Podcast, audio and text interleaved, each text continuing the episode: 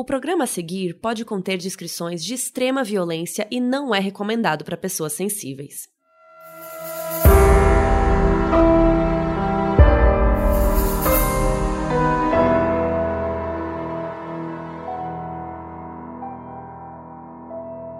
Oi Brasil, aqui é a Carol Moreira e aqui é a Mabê, e o episódio de hoje é sobre o Anatoly Moskvin, um homem que teve a infância marcada por acontecimentos que mudaram a sua vida. Se você ligasse a televisão em novembro de 2011 na Rússia, muito provavelmente ia encontrar os noticiários todos falando de um homem aparentemente comum. Magro, pouco cabelo, quase calvo, já grisalho, com barba rala e olhos claros. De dia, o Anatoly era um jornalista e linguista super respeitado que contribuía para a elite acadêmica da Rússia. De noite, ele estudava a fundo o ocultismo, mitologia celta e formas de fazer com que pessoas voltassem à vida. Hoje, a gente explica por que a imprensa passou a chamar o Anatoly de Senhor das Múmias.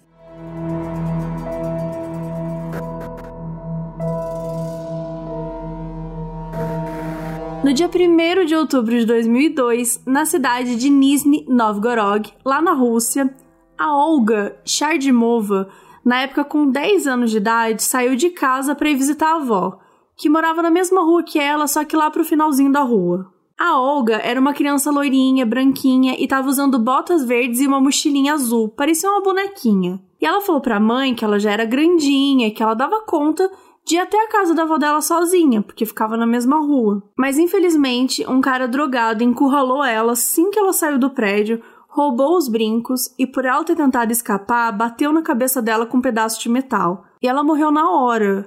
E no dia 2, no dia seguinte, os pais, Natália e Igor, a enterraram. No dia 7 de maio de 2003, a Natália começou a pintar uma cerca no túmulo da filha e ela deixou alguns arranjos de flores. No dia 8, quando eles voltaram para finalizar o trabalho, perceberam que alguém tinha mexido lá, porque um dos arranjos tinha sumido. Para Natália, esse foi o momento que ela começou a ficar quase com medo do que esperar, assim, toda vez que ela ia visitar o túmulo da filha. E ao longo dos anos, vários bilhetinhos eram deixados lá para ela, ameaçando a Natália. Coisas como: se você não construir para ela o monumento que ela merece, nós vamos desenterrá-la. No dia 5 de outubro de 2012, quase 10 anos depois da morte da Olga, os pais dela e a polícia descobriram que durante nove anos a família estava visitando um túmulo vazio.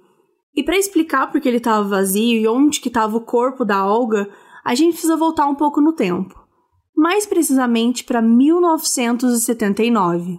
Anatoly Moskvin nasceu no dia 1 de setembro de 66 naquela mesma cidade, em Nizhny, na Rússia. Apesar dos pais dele acharem que ele era uma criança meio socialmente estranha, meio esquisita, que ele tinha dificuldade para fazer amigos e tal, era só isso, isso nunca foi um problema. Porque o Anatoly também era muito inteligente. Então, os pais achavam que uma coisa tinha a ver com a outra, né? Ele era muito inteligente, então ele acabava sendo excluído e tal. E os pais deixaram por isso mesmo, né? Eles nem foram atrás de médico, especialista nem nada, até porque nos anos 60, né? Não se pensava muito na saúde mental, né? Ainda mais das crianças, assim. Eles acharam que era coisa de criança, beleza. E o Anatoly tava indo bem, né? Ele era meio sozinho, mas ele era super inteligente, ia bem na escola e tal. Só que as coisas começaram a desandar muito rápido e dois incidentes marcaram a vida do Anatoly para sempre. O primeiro aconteceu em 74, quando o Anatoly tinha 8 anos. Ele voltou para casa cheio de machucados. Ele contou que ele tinha sido estuprado por um homem desconhecido na escola. Só isso já foi um grande trauma para ele. Mas o que aconteceu cinco anos depois, em 79, quando ele já estava com 13 anos, foi outra coisa que provavelmente deixou muitas marcas no Anatoly adulto e que foi o ponto de partida para tudo o que aconteceu daquele dia em diante.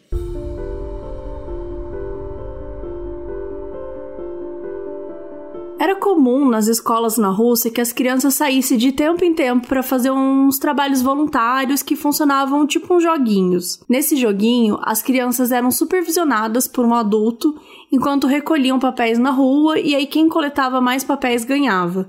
E por ser um jogo, as crianças às vezes se empolgavam, saíam de vista do adulto e meio que se perdiam, só que elas logo voltavam, vida que segue normal. Foi numa dessas que no dia 4 de março de 79, o Anatoly, que tinha 13 anos, se perdeu e foi parar no quintal da família Petrova, onde estava acontecendo o funeral da pequena Natasha de 11 anos. Ela tinha ido tomar banho, foi pegar uma toalha e acabou esbarrando num fio solto e morreu eletrocutada.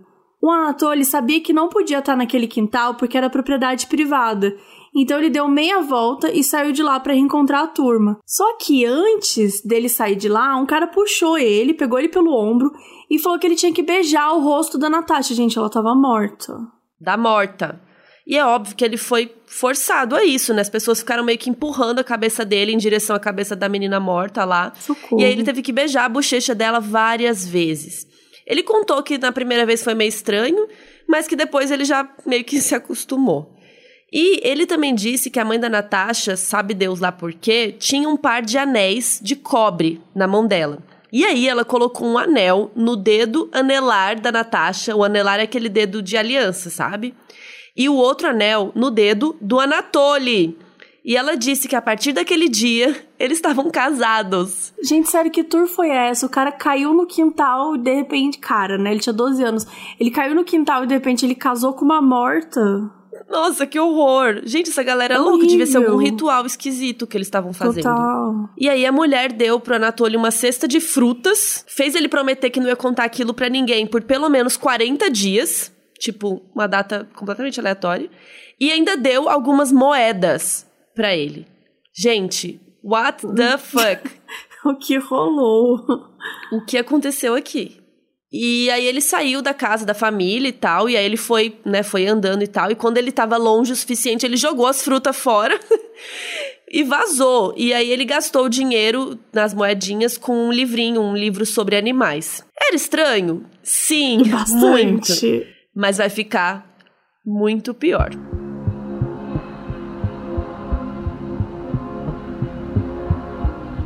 Gente, eu, até agora eu tô chocada com o que aconteceu com essa história desse menino. Nossa, Parece que história de filme, né? Não, sim. E falando em filme, o Telecine convidou a gente pra fazer o que a gente mais gosta, que é indicar conteúdos pra vocês. Ó, pega essa transição, gente, ó. Ninguém segura mais esses publis aqui do Modus. Mas, gente, sim, o Telecine fez um convite muito legal e a gente vai indicar pra vocês três filmes, se a gente conseguir se segurar, né? Porque a gente, eu amo, eu vou embora. Eu vou começar a falar aqui, eu vou começar a indicar um atrás do outro. O Telecine tem mais de 2 mil filmes, então assim, se você sentar agora, senta agora aí, gente, põe um filme. E se você assistir um filme por dia a partir de hoje, você vai ter programação pelos próximos 5 anos. Aquelas. É uma maratona intensa, tá? Mas vamos lá, vamos indicar. O que, que você quer indicar primeiro? Então, eu escolhi um aqui de guerra, que é o Jojo Rabbit, que é do ano passado, e ele conta a história de uma criança nazista que tem um amigo imaginário meio complicado, né? Bem complicado. E pode parecer estranho, só que o filme tem uma sensibilidade única, assim, sabe? E através da pureza dessa criança, ele vai mostrando o absurdo que é o nazismo. E assim, na hora que acabou o filme, eu tava soluçando no cinema. Tipo, não é chorando normal, eu estava soluçando. Aquele que a barriga dói, assim, tipo. Muito! Não, e eu, é, eu ficava assim. Tipo assim, claramente todo mundo ficou olhando assim, só que pelo menos tinha muita gente tanto. chorando nesse filme. Eu ri muito, é, é uma- é também É um- uma comédia, né? Uma Sim. dramédia, é bem engraçado. É, muito ele bom tem- esse filme.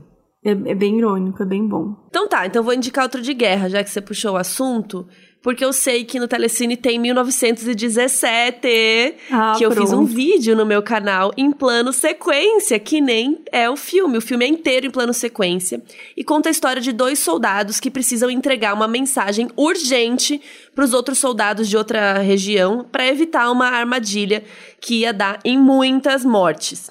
Então, assim, o filme também é de 2019. O elenco é tudo pra mim. Tem o Dean Charles Chapman, que fazia Game of Thrones, o George McKay, o Colin Firth, o Benedict Cumberbatch. Infelizmente, ele aparece pouco. Mas, assim, gente, esse filme é tudo pra mim. Melhor filme de 2019, né? Só isso. E como que foi pra gravar o vídeo, amiga? Tipo, deu trabalho? não O do plano sequência, meu É. Deus, deu muito trabalho. Eu chamei um cameraman, a gente chamou uma pessoa especial pra vir aqui, não tinha quarentena na época, né? Uhum. E, e eu ensaiei muito texto, porque eu tive que decorar tudo, o texto.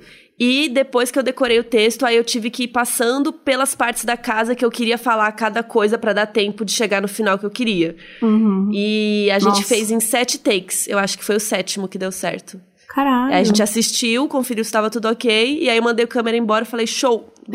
tá certo. Nossa, é muito rápido pensar que foi sete takes, gente. Pra, Ah, mas pra esse nível. Pra esse nível de. Assistam lá, gente. Ele não É. tá no Telecine, mas tá no meu canal do YouTube. A gente vai linkar aqui no, na descrição também. E o último filme, né, pra ir aí nessa vibes de guerra também, não é de 2019, tá? Pelo contrário, ele é de 1997. Ele é de... Gente, é velho esse filme, viu? Que é Mas é tudo. Mas é tudo, que a vida é bela. Basicamente conta a história de um pai e de um filho judeus, né? Eles vão para um campo de concentração e o pai ele usa do bom humor assim pra criar uma realidade paralela, sabe? Para o filho não entender o que tá acontecendo de verdade. Então as coisas vão acontecendo, as coisas são muito pesadas, porque enfim, eles estão num campo de concentração, só que ele sempre usa da criatividade pra tentar fingir, tipo, ah, não, isso é de brincadeirinha e nananã. Então, assim, é um filme muito sensível. É um dos filmes mais bonitos que eu já vi na minha vida, assim, de verdade, é muito lindo. É lindo e é ganhador de Oscar. Ganhou melhor filme estrangeiro em 99, melhor trilha sonora original e melhor ator. Filmaço. Ai, nossa, o autor é tudo. É muito Aliás, bom. 1917 Jojo Rabbit também estavam lá no Oscar, né? Então, Então, assim, é isso, a só gente tá filmaço. só oscarizados. e a gente vai colocar também o link na descrição do episódio, mas é teleci.ne barra modus underline operante. E vocês podem se inscrever lá, que é 30 dias grátis pra vocês poderem assistir também. então vem aí mais dicas em breve, então já assina e vamos assistir com a gente. Telecine é tudo.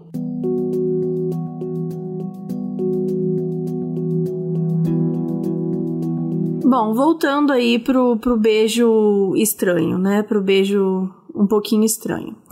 E é claro que um rolê desse ia traumatizar uma criança pra sempre, né? Imagina você tem 13 anos sendo forçado a dar beijo num cadáver e não satisfeito casar com o cadáver.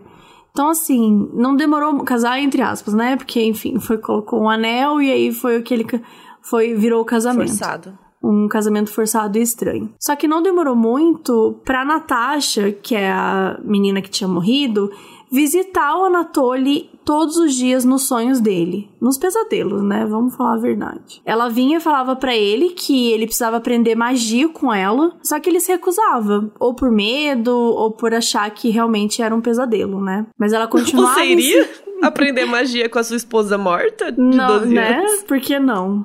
Só que ela continuava insistindo. E daí ele começou a não conseguir mais dormir porque ele não queria vê-la. E foi quando ele contou pros pais, né, o que estava acontecendo, que os pais foram procurar um médico pra entender o que que dava pra fazer. Só que o médico disse que o que estava rolando com Anatoly era uma consequência da puberdade.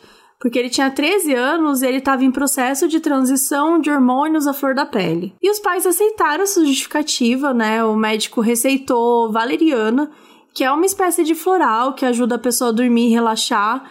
E é um remédio bastante comum até hoje. E todo mundo se deu por satisfeito ali. Menos o Anatoly, porque alguma coisa nele sentia que a Natasha não ia embora tão cedo. E ele tava certíssimo, porque ela não ia embora, como ela também começou a perder a paciência, a fantasma, sei lá o que, que ela era.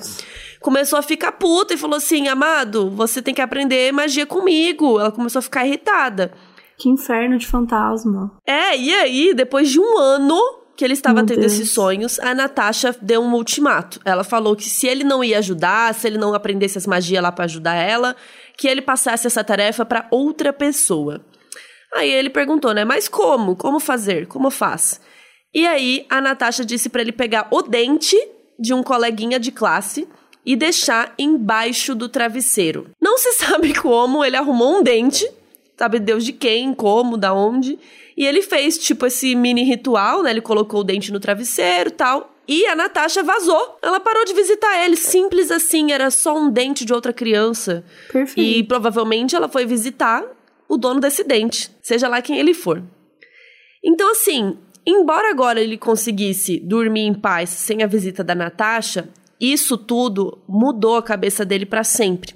Depois disso, ele passou a se interessar pelo oculto, por rituais de morte e por morte como um todo, e começou a visitar cemitérios. E, gente, por causa do interesse dele em morte e em magia que só vinha crescendo, o Anatoly chegou na faculdade já tendo uma boa ideia do que ele queria fazer. E ele também chegou sabendo um monte de coisa, porque assim, ele era sozinho, mas ele era inteligente. E nessas ele já tinha aprendido 13 línguas diferentes, estudando por conta própria. Ele se formou em filologia, que é o estudo. E é filologia, tá? Não é filosofia.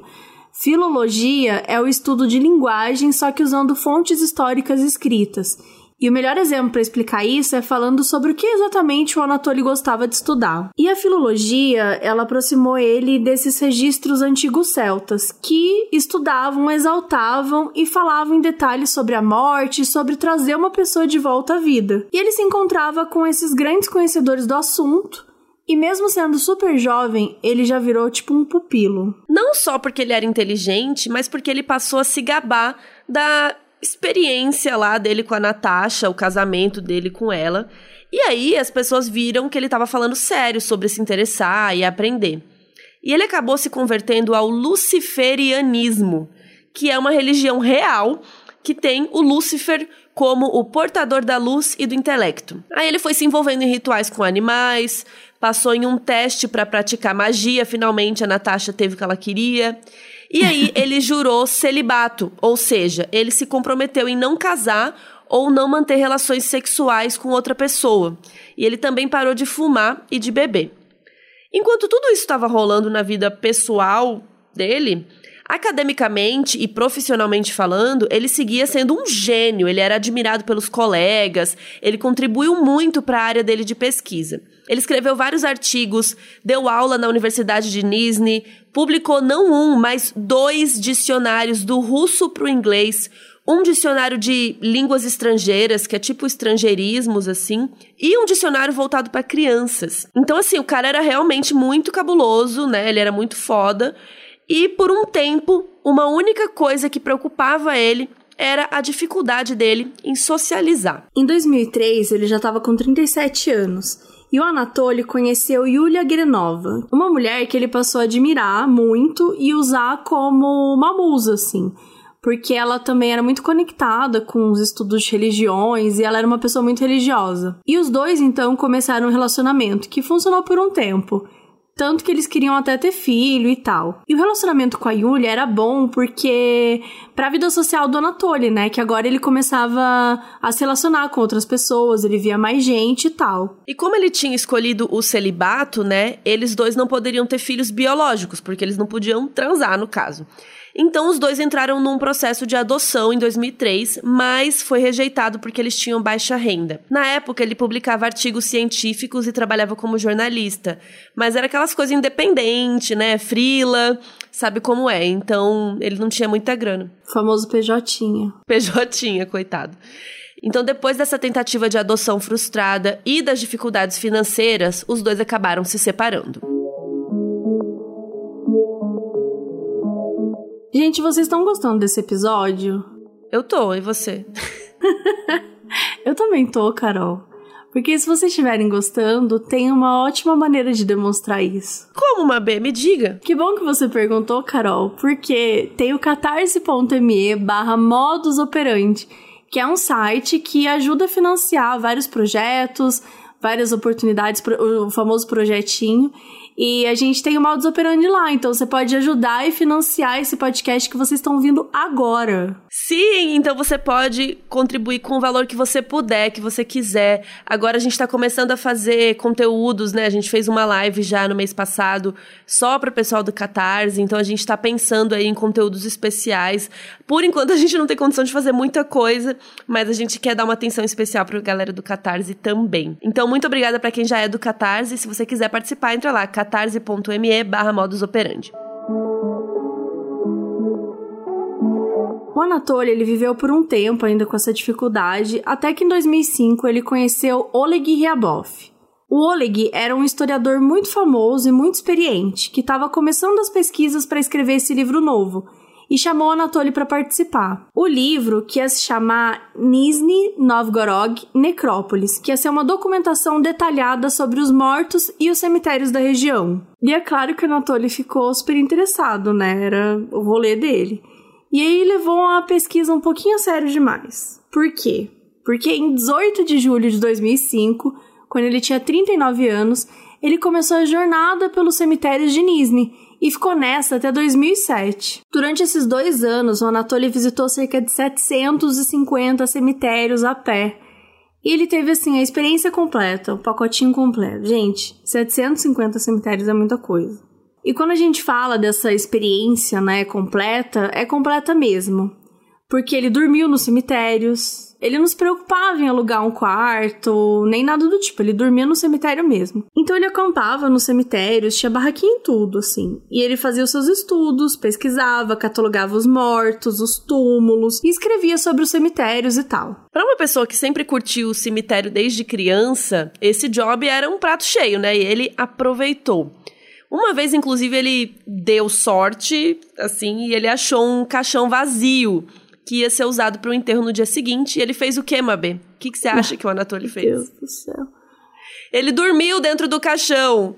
Não, gente. E isso não passou despercebido, né, durante esses anos, porque enquanto ele fazia as pesquisas, algumas pessoas começaram a reclamar da presença dele nos cemitérios. E não só isso, começaram a perceber que ele ficava cavando e deturpando alguns túmulos. E vocês já estão imaginando onde isso vai parar, né? Acontece que ele sempre dava umas desculpinhas, que ele precisava fazer isso pro estudo dele, que era não sei o que lá para uma pesquisa e tal. E aí o povo lá do cemitério, a polícia meio que acreditava, né? Ele era cabuloso, ele era super respeitado, ele tinha todas as credenciais e ele realmente estava fazendo uma pesquisa, né? Diz ele. Então a polícia não deu muita moral para ele, dizia para os moradores que não podiam fazer nada, era uma pesquisa e era isso mesmo. E aí a pesquisa acabou em 2007. O que não acabou foi a fascinação do Anatoly pela experiência de visitar os cemitérios e passar um tempo lá. Em 2009, no cemitério de Nizhny, as pessoas começaram a notar que tinha uma coisa estranha aí. Tinha algo saindo do controle. Porque os arranjos de flores sumiram, as covas estavam muito mexidas, às vezes parecia que toda a terra de cima do caixão tinha sido retirada e colocada de volta. E os moradores começaram a ficar meio atentos qualquer coisinha, qualquer movimentinho e tal. E as famílias começaram a ficar com medo dos túmulos, né, dos entes queridos serem depredados, é, violados e tudo mais. E eles ficaram nessa por uns dois anos, até a polícia pegar o Anatoly no flagra 2 de novembro de 2011, quando ele tinha 45 anos. A polícia até tinha uma suspeita, sabe, de que ele estava envolvido, mas eles não tinham como provar nada. E mesmo assim, eles resolveram pelo menos conversar com o Anatoly, né? E aí foram lá na casa que ele morava. Isso porque o túmulo que o Anatoly estava remexendo quando ele foi preso era de uma pessoa muçulmana. E naquela época, na Rússia, estavam acontecendo várias agressões, ataques a pessoas muçulmanas, porque tinha acontecido um ataque terrorista no aeroporto de Domodedovo. Então, mesmo sem provas que ele era responsável por todos os túmulos e tal, eles estavam achando que iam encontrar coisas extremistas na casa dele, né, relacionadas ao terrorismo e tudo mais, e queriam interrogar ele melhor sobre tudo isso. E bom, se eles tinham alguma dúvida e falta de provas sobre os túmulos, bastou abrir a porta do apartamento do Anatoly que todas as perguntas foram respondidas. Assim que entraram, já foram logo sentindo um cheiro estranho, um cheiro horroroso que estava lá dentro. E assim, eles não encontraram material extremista, eles encontraram algo muito pior. Porque depois de entrar na casa e sentir esse cheiro forte, a polícia viu dezenas do que pareciam ser umas bonecas esquisitas. Ai, pronto. É, pronto. Gente, tá estranho. E eles foram examinando e os policiais perceberam que não eram bonecas comuns. Elas eram corpos de meninas, preservados em uma espécie de mumificação e vestidos e posadas como se fossem bonecas. Era gente. Além das bonecas, assim, os policiais acharam também roupas infantis, né, feitas de tecido e também de papel e mapas de muitos e muitos e muitos cemitérios da Rússia. Gente, para piorar, não sei se dá para piorar, né? Assim, você tá falando que você viu um monte de corpos de, de meninas, de crianças, como se fosse uma boneca. E eu mando um pra piorar, complicado, mas para piorar, a polícia percebeu que algumas das meninas tinham coisas dentro. Às vezes eram pertences que estavam enterradas com ela, às vezes eram órgãos, tipo coração, e às vezes eram caixas de música para que elas cantassem. Ao todo, 26 corpos foram recuperados, de meninas de 3 até 12 anos de idade. E a mais antiga das, entre aspas, bonecas tinha cerca de 9 anos. E o Anatoly não negou. Ele confessou ter pego os corpos e que o primeiro corpo que ele pegou foi em junho de 2003. E além disso, ele explicou todo o processo que ele fazia. Ele tinha uma mistura química que ele fazia para mumificar os corpos. E aí ele decidia com que encher os corpos. E encher, assim, gente, dentro do corpo da pessoa, da menina. Aí ele decidia se ele ia colocar uns órgãos, uns tecidos, os pertences da menina, uma caixinha de música. E aí ele pegava rostos de bonecas por cima dos rostos reais das meninas. E às vezes ele colocava até olhos de acrílico. E como ele sabia a data de nascimento delas, porque fica escrito no túmulo, ele comemorava o aniversário de todas elas. E, gente, de alguma forma, mesmo com esse cheiro, com essa aparência super esquisita, ele conseguiu convencer até os pais dele que o que ele tinha ali era uma coleção de bonecas mesmo. E os pais chegaram até a dizer que achavam normal ele ter tantas bonecas, porque ele sempre teve um grande interesse por bonecas russas. E quando os dois descobriram o que realmente eram as bonecas, no caso, corpos, os pais ficaram muito abalados, tanto que o pai dele sofreu um ataque cardíaco e a mãe dele foi hospitalizada porque ela ficou em choque.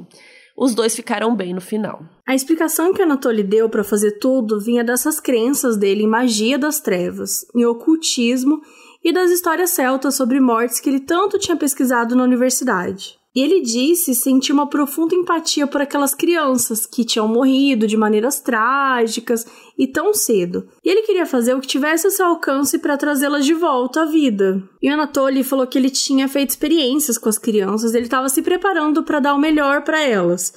Então, assim, quando a ciência tivesse avançando a esse ponto de né, poder dar vida, ele daria vida a elas. Então, assim, as justificativas dele eram científicas, né, entre aspas. Ele falou, né, que ele fazia as coisas de um jeito que fosse o menos danoso possível para as pessoas também não descobrir o que estava acontecendo.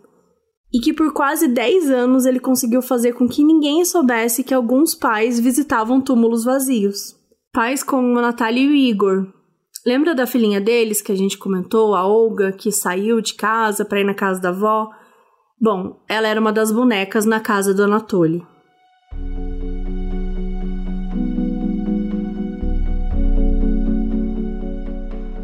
Mesmo ele não tendo matado ninguém, o que ele fez era obviamente ilegal e ele sabia, ele sabia que era. Apesar disso, ele não conseguia parar, porque ele dizia que as crianças chamavam por ele. Ele recebeu 44 acusações, entre elas perturbação de cadáver, mutilação de cadáver, abuso de covas e vandalismo. O Anatoly chegou a ser condenado a cumprir cinco anos de prisão só, mas não demorou muito até que os médicos o considerassem oficialmente que ele era instável mentalmente. Uma avaliação psiquiátrica feita em setembro de 2003 determinou que ele sofria de esquizofrenia paranoica e a sentença mudou de uma prisão comum para uma internação compulsória em uma clínica. Muitos pais das crianças foram lá no júri, muitos deles pedindo prisão perpétua, outros pedindo pena de morte, e uma pequena parcela, mas que existiu de verdade, essa pequena parcela agradeceu ao Anatoly por ele dar uma pós-vida para suas filhas. Mas uma das coisas mais marcantes foi quando ele virou e falou para os pais: Vocês deixaram suas crianças no chão e no frio, e eu as levei para casa, as mantive confortáveis e num lugar quentinho. Desde a sua sentença oficial até a internação em 2013, o Anatoly passa por avaliações de seis em seis meses para que os médicos possam checar se teve algum progresso, alguma coisa do tipo. Em 2018, eles chegaram a cogitar que ele tinha feito tanto progresso que ele poderia ser liberado e voltar para casa. Só que em 2019, né, antes de tomar essa decisão definitiva, ele passou por uma outra avaliação que confirmou que o progresso não tinha sido suficiente para justificar a libertação e ele segue internado. Hoje, o Anatoly tem 54 anos e quer voltar a viver uma vida normal.